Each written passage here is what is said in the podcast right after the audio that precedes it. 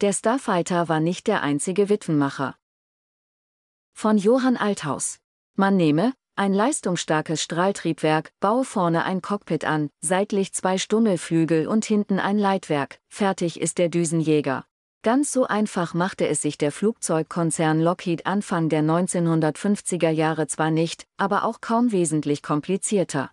Am 4. März 1954 hob der Prototyp der XF-104 erstmals ab und zeigte gleich beeindruckende Leistungen allerdings auch Probleme. Beide gebauten XF-104 stürzten ab, der zweite Prototyp im April 1955 nach rund 1000 Flugstunden und der erste im Juli 1957 nach knapp anderthalbmal so viel.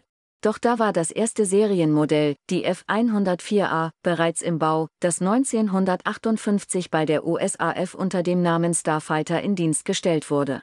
Nicht zuletzt aufgrund von Bestechung verkaufte Lockheed verschiedene Varianten seines Typs an verschiedene NATO-Länder, darunter Kanada, Italien, die Bundesrepublik, die Türkei und die Niederlande. Außerhalb der NATO erwarben beispielsweise Japan, Taiwan und Jordanien Starfighter. Insgesamt 2578 Exemplare wurden gebaut, davon nur ein knappes Drittel bei Lockheed selbst und die übrigen bei Partnerformen.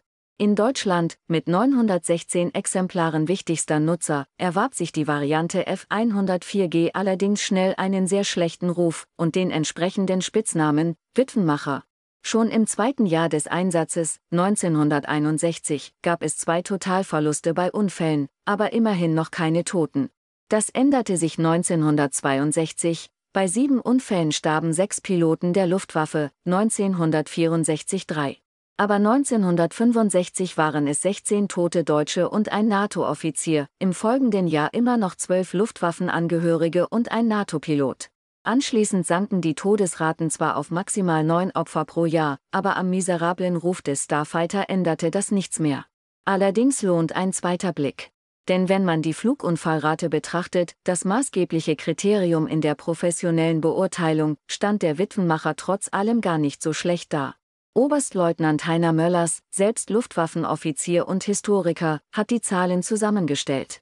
Der Starfighter war 31 Jahre lang bei der Luftwaffe im Einsatz, von Juli 1960 bis Mai 1991, in den letzten knapp vier Jahren allerdings nur noch als Testflugzeug. Insgesamt absolvierten die 916 beschafften und bis März 1973 gelieferten Jets in dieser Zeit 1,633 Millionen Flugstunden.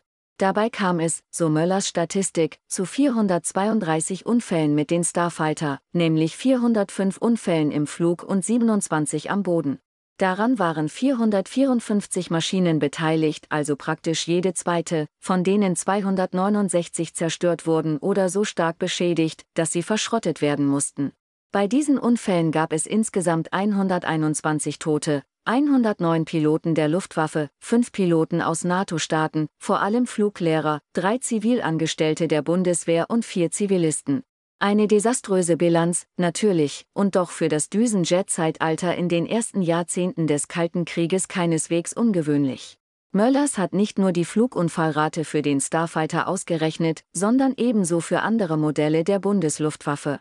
Beim F104 ergibt sich eine Flugunfallrate errechnet nach der Formel Anzahl der Flugunfälle mal 10.000 dividiert durch Anzahl der Flugstunden von 2,48. Etwas zynisch ist eine weitere Rechnung, die auf den Zahlen beruht, alle etwa 13.500 Flugstunden starb jemand durch den Witwenmacher. Eine weitaus schlechtere Bilanz hatte die Hawker Seahawk, der erste Düsenjet der Bundesmarine. Seit 1957 gekauft, als das Modell eigentlich schon veraltet war, wurden insgesamt 68 Stück in Dienst gestellt. Bei insgesamt 17 Unfällen gingen 12 Maschinen verloren, 10 Piloten starben. Angesichts von nur 25.464 Flugstunden ergibt sich eine Flugunfallrate von 6,68. Alle 2546 Einsatzstunden starb dabei ein Mensch.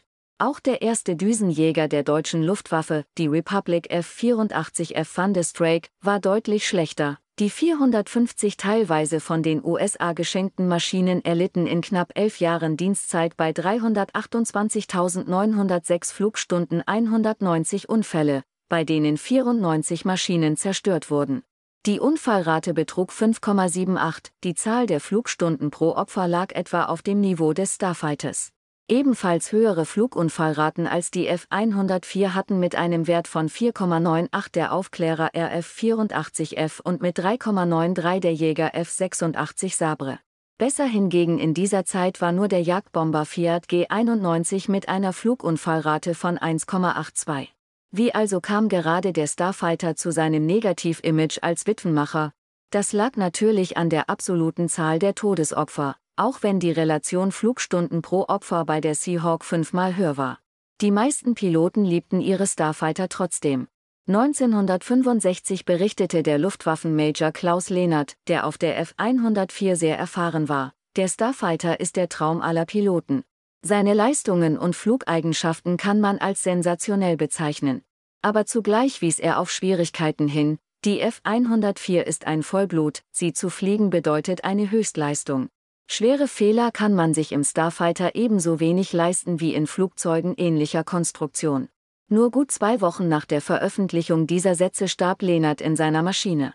Elf Minuten nach dem Start zu einem abendlichen Routineübungsflug am 6. Dezember 1965 funkte er gerade über Dortmund an die zuständige Flugkontrolle. Delta Alpha 254 meldet sich über Funkfeuer Lippe Alpha, als die Verbindung abriss.